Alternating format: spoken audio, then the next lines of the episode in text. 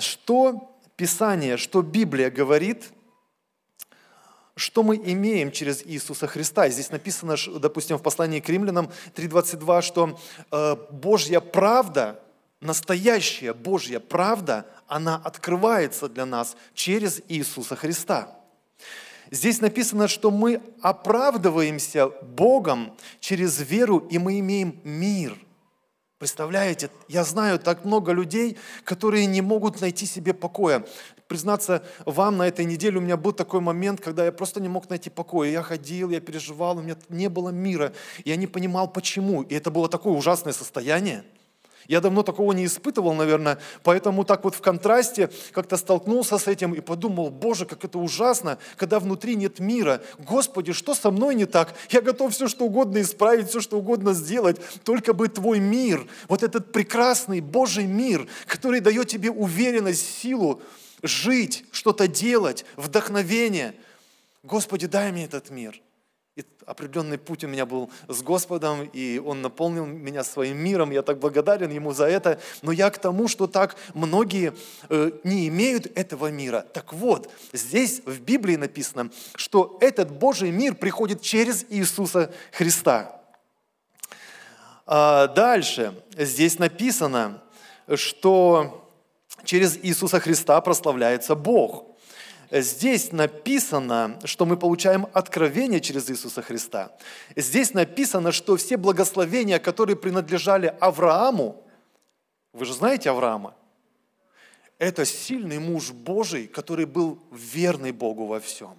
Друг, был назван другом Божьим, и Бог для него очень много чего обещал за его верность, за его веру, за его путь. И вот все эти благословения, оказывается, могут прийти в нашу жизнь именно через Иисуса Христа. Здесь также написано, что через Иисуса Христа мы становимся наследниками Божьими. Фу! Наследниками Божьими. Просто небо открывается через Иисуса Христа в нашу жизнь. И мы уже не рабы, а мы теперь дети, сыновья и дочеря Божьи. И еще здесь написано, здесь много чего написано на самом деле э, о том, что мы можем иметь через Иисуса Христа. Написано, что мы получаем спасение от наших грехов через Иисуса Христа. Здесь написано, что Иисус Христос разрушил смерть. И это последнее, наверное, на чем я остановлюсь вот в этом перечне. Иисус Христос разрушил смерть, и Он являет нам жизнь и нетление. Только вдумайтесь жизнь и нетление, то есть вечную жизнь. Через, через что?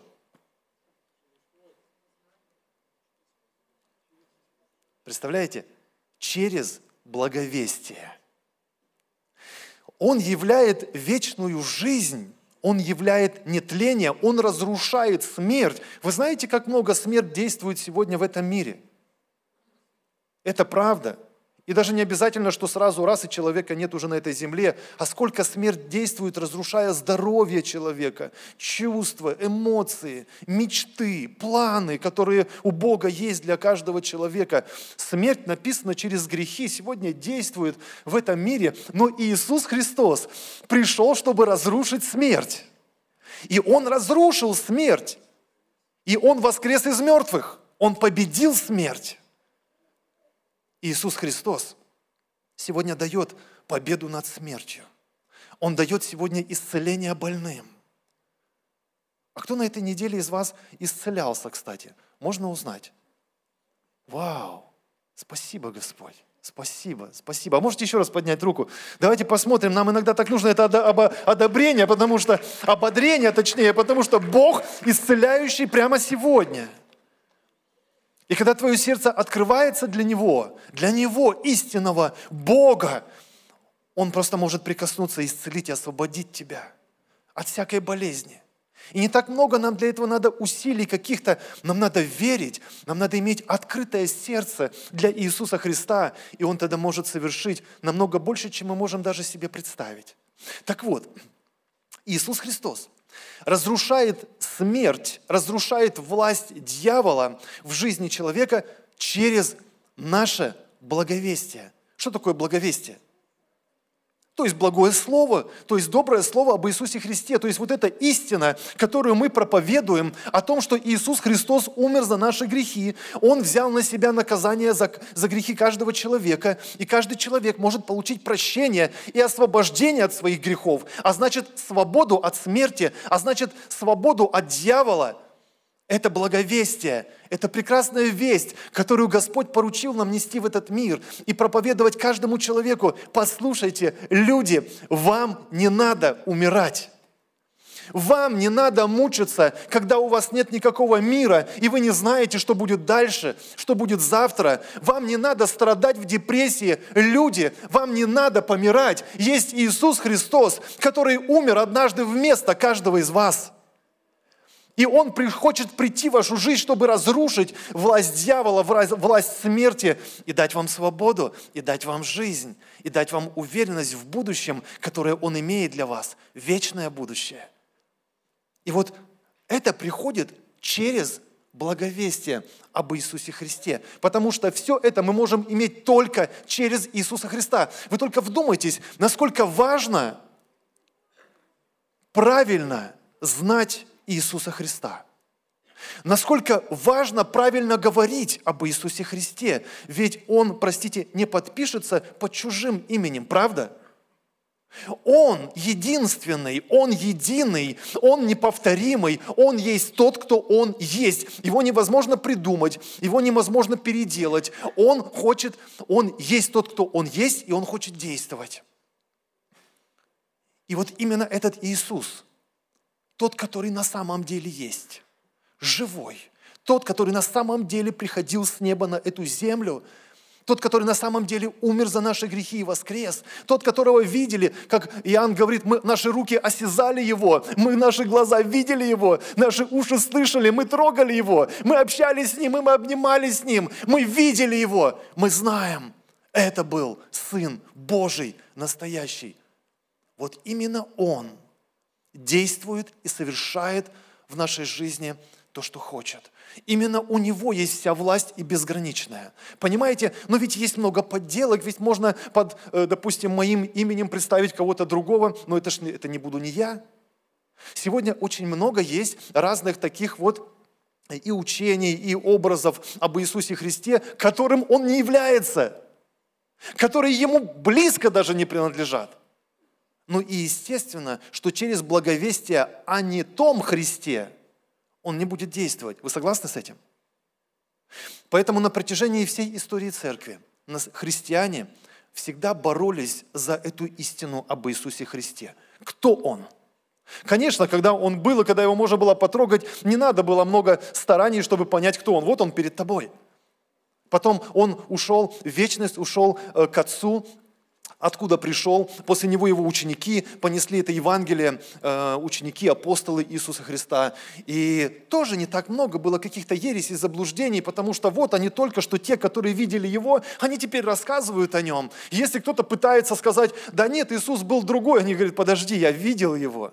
Я слышал его. И вот они вместе, все эти 12, 70, 120 учеников, потом 400, 500 братьев написано, видели его в одно время. Вот это множество, воскресшего из мертвых в смысле, видели его, э, как написано. Вот это множество свидетелей, они, конечно, говорили о том Иисусе, который на самом деле Бог. Но прошло немного время после того, когда умер последний из апостолов Иоанн, и стали появляться разные ереси, стали появляться разные учения об Иисусе Христе, о Нем как будто бы, но он не являлся тем, как его показывали. Были соборы за соборами, где собирались вместе, чтобы вообще-то выяснить, а Иисус это Бог или не Бог. И вот там все, все самые именитые епископа собирались, чтобы определить, вообще-то, а Иисус это был Бог или не Бог. У них так, такие были дебаты, такие были разбирательства, всякие все-таки определяли, Иисус это Бог. Проходило немного время, они опять скатывались на то, что э, стали верить каким-то учениям, что да нет, Бог не мог жить в грешном человеке, а каждый человек грешен. Как Бог может совместиться с человеком, как его святые ноги могли встать на эту грешную землю и так далее. Нет, Он не Бог. Подождите, но если Он не Бог, то тогда Он не может тебе подарить вечность. Как человек какой-то может подарить тебе вечность? Если он не Бог, значит, он не может быть сверхъестественным настолько, насколько мы ожидаем, что он будет действовать в нашей жизни сверхъестественно. Мы хотим знать его как Бога, потому что он является Богом. Аминь. На протяжении всей истории церкви была борьба. И каждое поколение христиан оно имело свою борьбу. На самом деле история достаточно циклична. Одна и та же ересь может повторяться по-разному, по-разному, принимая только э, новый какой-то облик. Вы знаете, мне это очень напоминает сетевой маркетинг. Простите, если кто-то из вас вот в нем находится, но как я вижу, э, сетевой маркетинг, ну, способ зарабатывания денег, да, определенным образом. Когда э, ты э, э, приводишь человека, приводишь другого человека, пятого, десятого в эту сеть, и в результате получаешь от э, всех продаж, которые совершают эти люди, какой-то процент, и однажды тебе говорят, ты вообще можешь не работать. Потому что если ты приведешь достаточно людей в нашу сеть, то ты будешь, можешь жить на эти проценты и просто роскошествовать. Ну, вы, вам знакома эта схема, нет? Да, да, да, знаете. Она на протяжении многих лет, уже десятилетия действует. Да? Я помню, когда она только э, пришла э, и появилась, ну тогда было все примитивно. Приведи, мне, приведи нам человека, который нам даст 10 тысяч, и ты получишь от этого процент. Приведи нас, нам побольше людей, которые нам по 10 тысяч, значит, принесут, и тогда ты от каждого будешь получать процент. И вот эта пирамида такая э, строилась, пока однажды не рухнула. Рухнуло, много разочарований, много боли, все понятно. Хорошо, все обожглись, говорят, о, мы не хотим больше в таких пирамидах участвовать. Ладно, конечно, не надо пирамиду, не надо так участвовать. Смотрите, мы хотим предложить вам товар, потрясающий товар, посмотрите, какой хороший товар. И на самом деле нет никаких проблем с товаром, хороший товар. Только там суть не в товаре, а суть в том, что когда ты приведешь человека в нашу сеть, который купит этот товар, ты будешь получать определенный процент – если приведешь нам побольше людей, то ты будешь получать процент от каждого, потом будешь переходить с уровня на уровня, дойдешь до определенного уровня, все, рай на земле. Ты можешь больше не работать и позволить себе все, что хочешь. Все. Э, просто мечта каждого человека. И вот дальше менялась оболочка, менялись фантики. Э, последний фантик, насколько я понимаю, это криптовалюта. Да, потрясающе. Конечно, это ж так здорово. Тебе говорят, просто приведи человека, который купит это, э, значит, и ты будешь получать процент вот в этом, в этом, в такой-то валюте, в такой-то валюте. Ну, сегодня уже многие разочаровались, когда взяли очередной раз кредит э, на квартиру, кто-то квартиру свою заложил, потом это, как обычно, все рухнуло, и все, теперь все, ну, кто-то уже обжегся и понимает. То есть я о чем хочу сказать? Есть вот идея, да, научиться жить за счет других – не та идея, которую Библия показывает. Трудись своими руками, делай что-то полезное. На этом акцент э, э, сделай в своей жизни, чтобы быть благословением для людей, живущих на этой земле, и Бог благословит тебя. Но есть другой способ. И вот то, что предлагает этот мир, то есть научись пользоваться другими людьми, и ты сможешь не работать и просто жить за счет них. Все будет хорошо. Суть одна и та же, меняется обвертка, предлагается каждый раз в новом виде, человек покупается, снова и снова разочаровывается. Что-то подобное происходит, знаете, с лжеучением, с ересью. Если вначале просто откровенно тупо рассуждали, простите за выражение, он Бог или не Бог, ну, хорошо, выяснили, он Бог, сегодня кажется для нас, сегодня нам иногда может показаться, что вообще этой борьбы уже за истину нет, потому что мы знаем истину. Кто из вас уверен, что знает истину? Да ладно, нет уверенных, что ли? Да, многие из вас, э, многие из нас уверены, что знают истину, слава Богу, но можем ли мы сказать, что мы ее знаем полностью? Сложно здесь уже, да? Потому что мы знаем, что истина намного больше, чем мы можем ее как-то уразуметь, понять и охватить за одну нашу жизнь.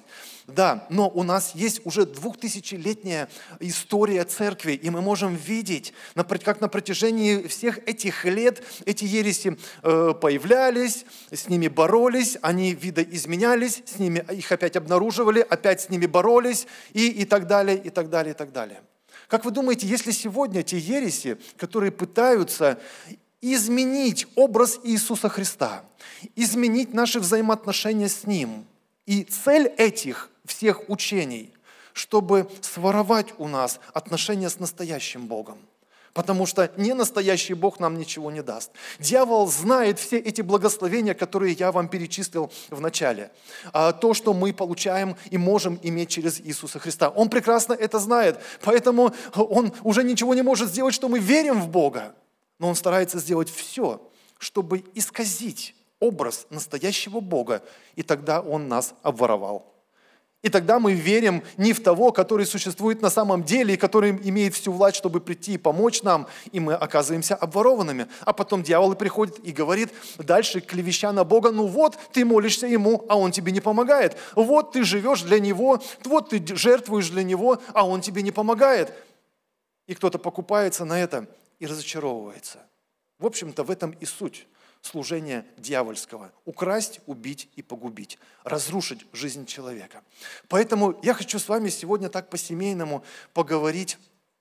И э, чтобы мы вместе посмотрели, а может быть и сегодня мы можем видеть эти опасности, на которые стоит обратить внимание. Может быть, и сегодня мы можем увидеть эти лжеучения, которые пытаются разрушить нашу веру. Кстати, то, что сказал апостол Павел, он тоже так, знаете, по-семейному общался. И вот э, обращается он к Тимофею, к своему ученику, и говорит, второе послание Тимофею э, с 16 стиха. Он говорит, «А непотребного пустословия удаляйся, ибо они еще более, то есть эти люди, которые извращают Писание, они еще более будут преуспевать в нечестии, и слово их, у них тоже есть определенное благовестие, их. И слово их, как рак, будет распространяться. Он даже называет имена и говорит таковы именей и филит, которые отступили от истины, говоря, будто воскресение уже было. И разрушают в некоторых веру. Достаточно.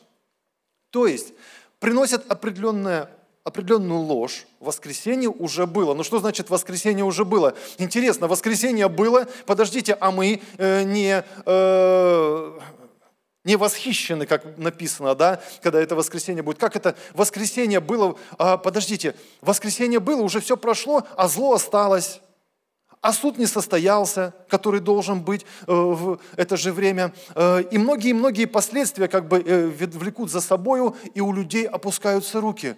А чего мы тогда ожидаем? Уже все совершилось, уже все есть, а у моей жизни не работает. И руки опускаются, и вера страдает. Ну, это вот было тогда в таком виде.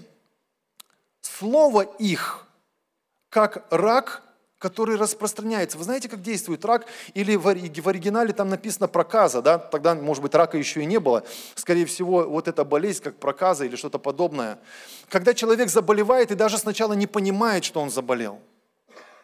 Но одна клетка заражает другую, клетки заражаются, вымирают, и человек разрушается живьем, фактически э, разлагаясь.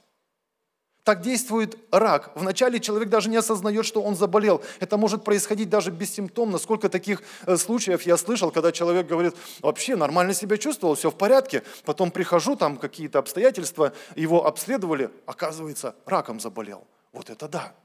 Так вот, здесь Павел приводит этот образ и говорит, так может действовать вот это слово, которое уводит тебя от истины. Они сами отошли от истины по каким-то причинам, и потом они другим людям начинают благовествовать о Боге. Это из церкви все.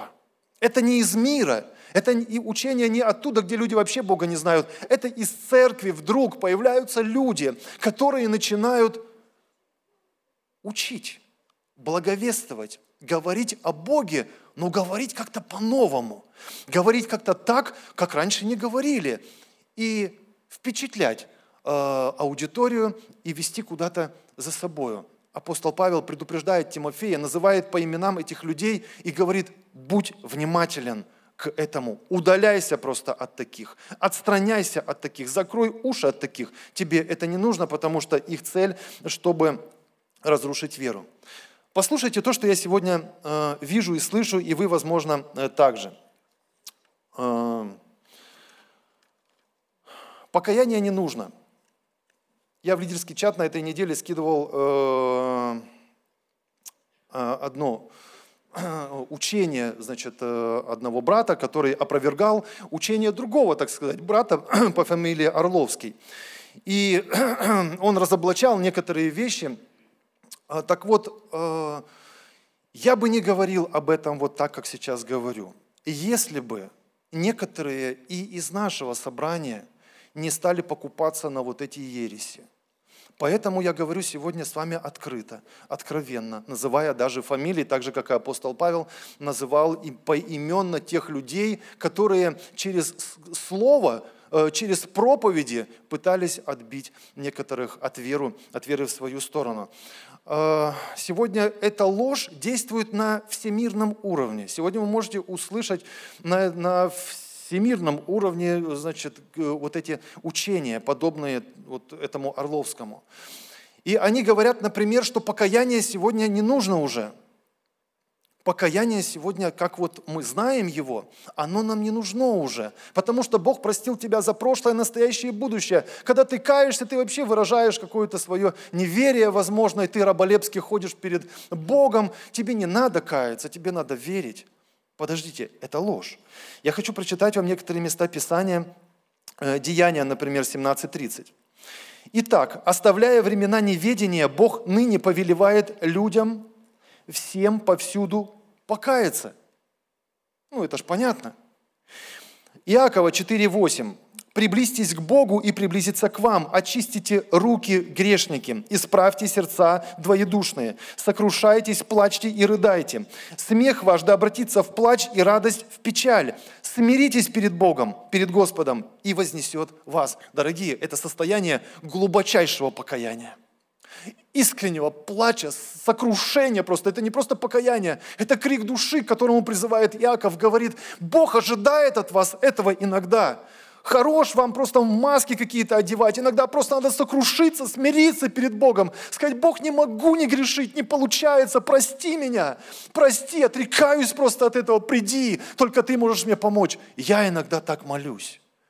Я говорю, Бог, если ты мне не поможешь, я не могу изменить мозги свои. Они привыкли так думать, они думают, я понимаю, они неправильно думают, грешно как-то думают. Господи, очисти меня. Иногда эта просьба она в виде такого плача и крика души. Это покаяние. Апостол говорит, что Бог ожидает, оказывается, Яков говорит, Бог ожидает, оказывается, этого состояния, чтобы дать тебе ответ. Ну, еще одно место прочитаем. Деяние 2, 38. Э, Петр же сказал им, он отвечает людям, которые, язы, которые евреи, еще недавно, они, возможно, кричали «распни» э, в адрес Иисуса Христа. И вот они современники этого Э, апостола Петра. И вот они слушают проповедь, которую Петр говорит, и задают вопрос, что же нам делать, мужи, братья? И Петр им отвечает, первое, покайтесь. Все просто. Покайтесь. Это первое, что Бог ожидает от каждого человека, чтобы человек назвал вещи своими именами. Я грешник. Я согрешил против, как этот блудный сын сказал, я согрешил против неба и перед тобою. То есть мы э, достаточно нагрешили против Бога и против людей.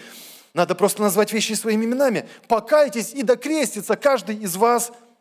Для чего? Для прощения грехов.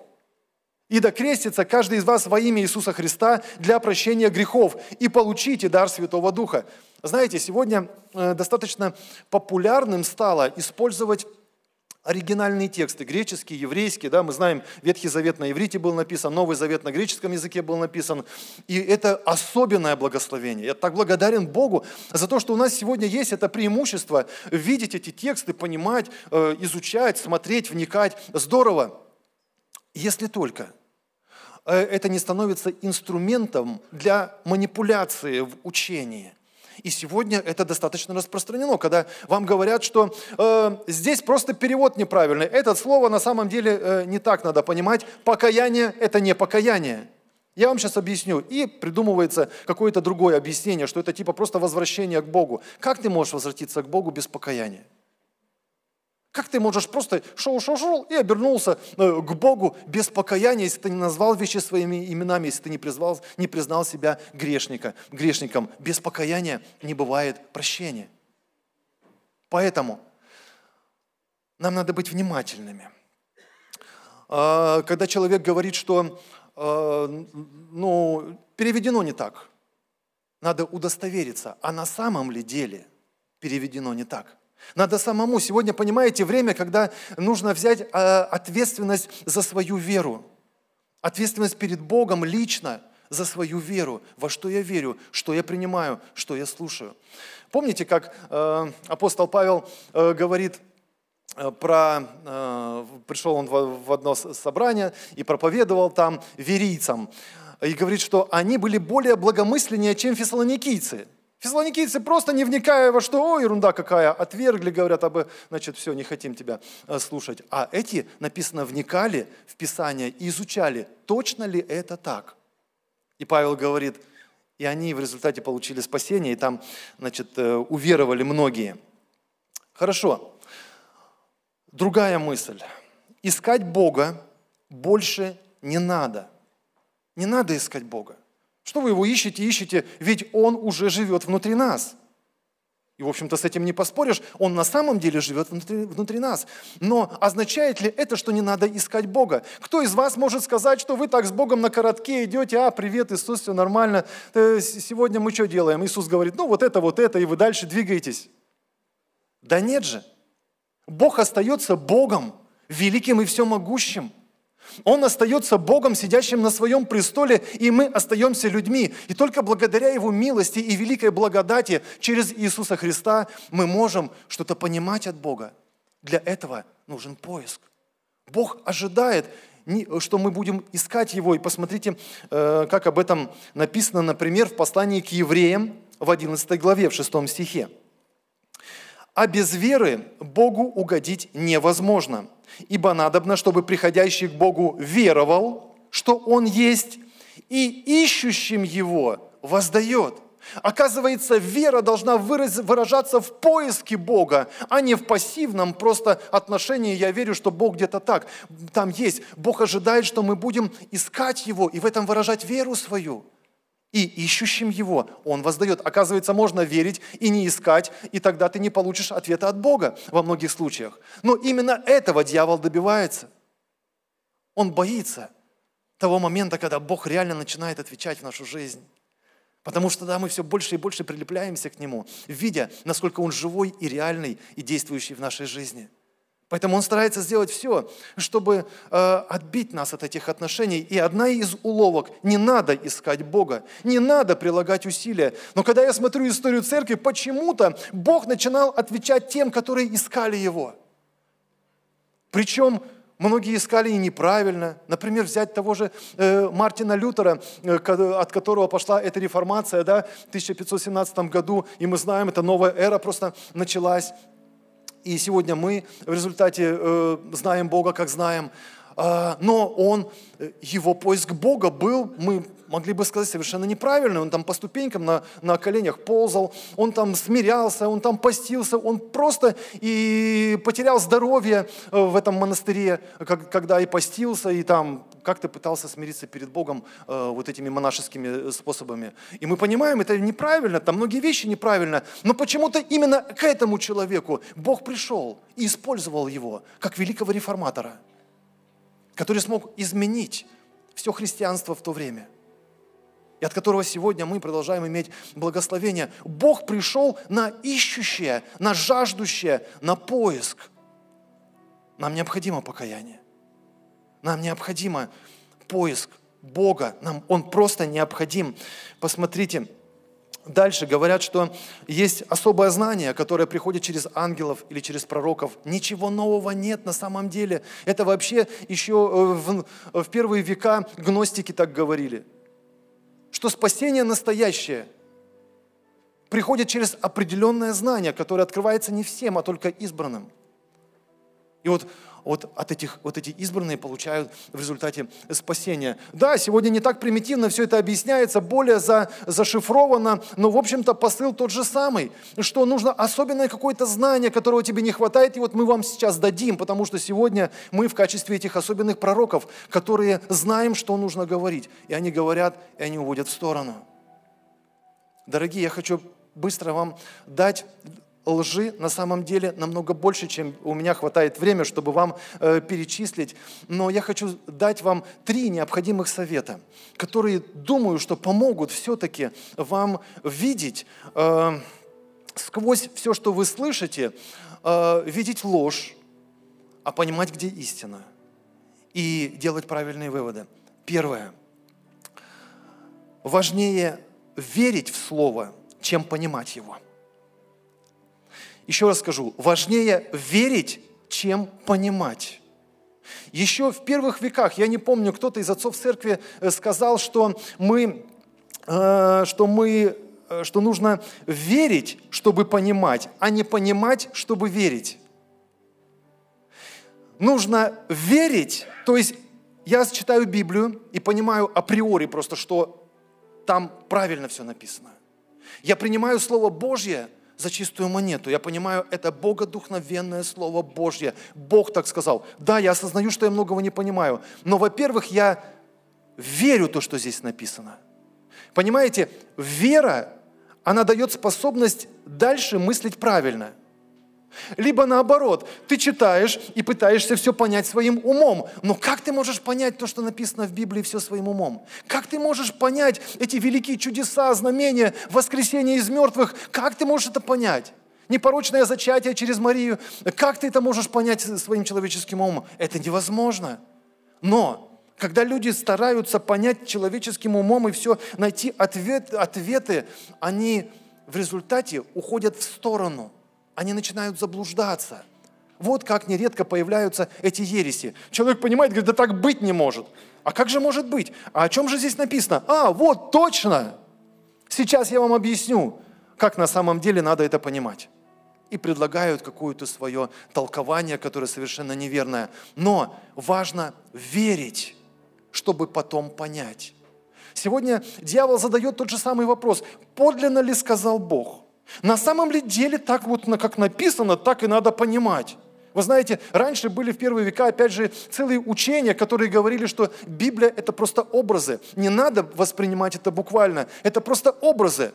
Но опять же, это примитивно, конечно. Сегодня мы понимаем, Библия – это Слово Божие, это не образы. Но сегодня это под другими фантиками, в другой обвертке. Но суть та же самая. Говорят, что надо просто это понять все – не все мы можем понять. Надо верить, а потом Бог будет открывать нам то, что нам нужно понять. Э, следующее, э, то, что я хочу сказать вам, чтобы просто мы э, были защищены от этой лжи. Надо проверять то, что я уже говорил, надо проверять то, что мы слышим. Надо просто проверять то, что мы слышим. Пришло время, когда Бог вырастил церковь и сделал нас способными э, и дал нам все возможности, чтобы мы могли проверять, исследовать Библию, исследовать оригинал, э, общаться на эту тему. И это третий момент, который я хочу сказать. Нам необходимо быть в открытом общении друг с другом по тем вопросам, которые нас интересуют, по тем учениям, которые мы слышим. Недостаточно просто услышать и сделать какой-то вывод. Нам надо общение – Помните, как в первой апостольской церкви э, написано, это вторая глава Деяния, 42 стих. Они постоянно пребывали в учении апостолов. Ну, казалось бы, достаточно. Научился, иди живи так. Нет, написано в общении. В учении апостолов и в общении. И это второе. Вторая ценность, которая здесь обозначена. Нам необходимо откровенное общение. Я удивляюсь, как э, сегодня э, дьяволу удается отбить некоторых от церкви. И э, в Беске буквально э, произошла не так давно одна ситуация, и пастор Альберт, который служит там пастором, он рассказывал, что я говорил этой сестре, мы год назад разговаривали, я говорил, не слушай эти учения, это ложь. Если у тебя есть вопросы, ты приди, давай пообщаемся – ведь у нас есть Библия, ведь мы знаем уже годами друг друга. Ну давайте пообщаемся на эту тему. Тебе пришла какая-то идея, ты услышал какое-то учение. Ну давай пообщаемся об этом. Мы ж не те, которые говорим, все, это вот так, потому что это вот так. Все, больше ко мне не подходи. Да нет же. Я думаю, апостолы там общались. Каждый нормальный пастырь будет общаться и отвечать на вопросы. Ведь мы отстаиваем не свое учение, у нас есть Библия. Аминь. У нас есть Слово Божье, и мы можем э, взять Слово Божье и исследовать его вместе, и Господь будет приходить там, где двое или трое пытаются понять его. Но нам необходимо это открытое сердце. Кто-то просто не хочет его открывать. Кому-то так нравится идея, которую он услышал, и он думает, что в этом ответ, понимаете? Но так в сетевом маркетинге многие покупаются – они услышали, загорелись, им показалось все. Наконец-то я уже так устал. Я помню, как один брат мне говорил, да устал я работать уже в этой отделке. Пыль, грязь, замучился уже. И буквально через месяц там он фотографии высылал, как он был в пиджачке, на машине, в Москве, в, Питер, э, в Петербурге. Там конференция, там конференция. Говорит, ребят, все нормально, присоединяйтесь. Я вас научу, как надо жить. Сегодня у него миллионные долги, он работает в отделке брат мой, ты знаешь, о ком я говорю, я без имен, но э, э, это пример, на котором могут научиться многие. Это реальность нашей жизни. Это сегодня, я говорю, не то, что было когда-то, это наши дни. И если бы не было все так печально, я бы не говорил, наверное, так откровенно. Но нам нужно это общение. Нам нужно это общение. Нам нужно все проверять. Нам нужно верить и нам нужно это общение. Вот эти три момента, которые я хочу вам оставить, чтобы вы могли размышлять об этом. И последнее местописание, которое я прочитаю сегодня для вас – это то, что я уже начал читать, второе послание Тимофею, вторая глава, а, там, где и апостол называет по именам двух людей, да, Имений и Филит. И потом он говорит в 19 стихе дальше. «Но твердое основание Божие стоит, имея печать свою» и вот эта печать. «Познал Господь своих». И второе. «Да отступит от неправды всякий исповедующий имя Господа». Если вы забудете все, что я вам говорил на этой проповеди, запомните эти два момента, из которых состоит печать. Первое. «Познал Господь своих». Личные отношения с Богом должны быть. У каждого из нас это печать на этом основании. Если вы хотите стоять на правильном основании, у вас должны быть личные отношения с Богом. К ним надо стремиться. Их надо жаждать. Ради них нужно каяться, если нужно каяться, чтобы очиститься. Ради них нужно освещаться. Ради них нужно искать Бога, потому что в этом все. В этом поиске. И ищущим Бог воздает. И это одна из сторон печати, печати, которая стоит на этом правильном основании. И второе, да отступит от неправды, да отступит от грехов. Каждый человек, который исповедует имя Иисуса Христа, который исповедует имя Господа, он святой. Имя Божье, он святой. Поэтому, если ты стоишь на правильном основании, если ты имеешь реальные, настоящие, правильные отношения с настоящим святым Богом – Результатом твоей жизни будет, ты будешь отходить от грехов все дальше и дальше. Похоти, страсти, страхи этого мира будут от тебя все дальше и дальше и дальше. Это естественный результат твоих правильных отношений с Богом. Но если тебя все время тянет к греху, если ты не можешь никак выбраться из этой ловушки, из этой трясины, из этого болота греховного, возможно, тебе нужно обновить что-то в твоих отношениях с Господом. Возможно, тебе как раз нужно покаяние. Возможно, тебе как раз нужно смириться по-настоящему перед Богом. Возможно, тебе нужно какое-то особое еще время, чтобы искать Его, а не пробегать день ото дня просто э, по жизни, бежать и бежать и все. Все это нужно и Господь придет. Ищущим Он воздает. Так Слово Божье говорит, сам Иисус Христос так сказал, что ищите и найдете, потому что всякий ищущий находит, всякий просящий получает, всякий стучащему отворят. Данный аудиоматериал подготовлен и принадлежит местной религиозной организации христиан веры евангельской пятидесятников «Церковь Завета».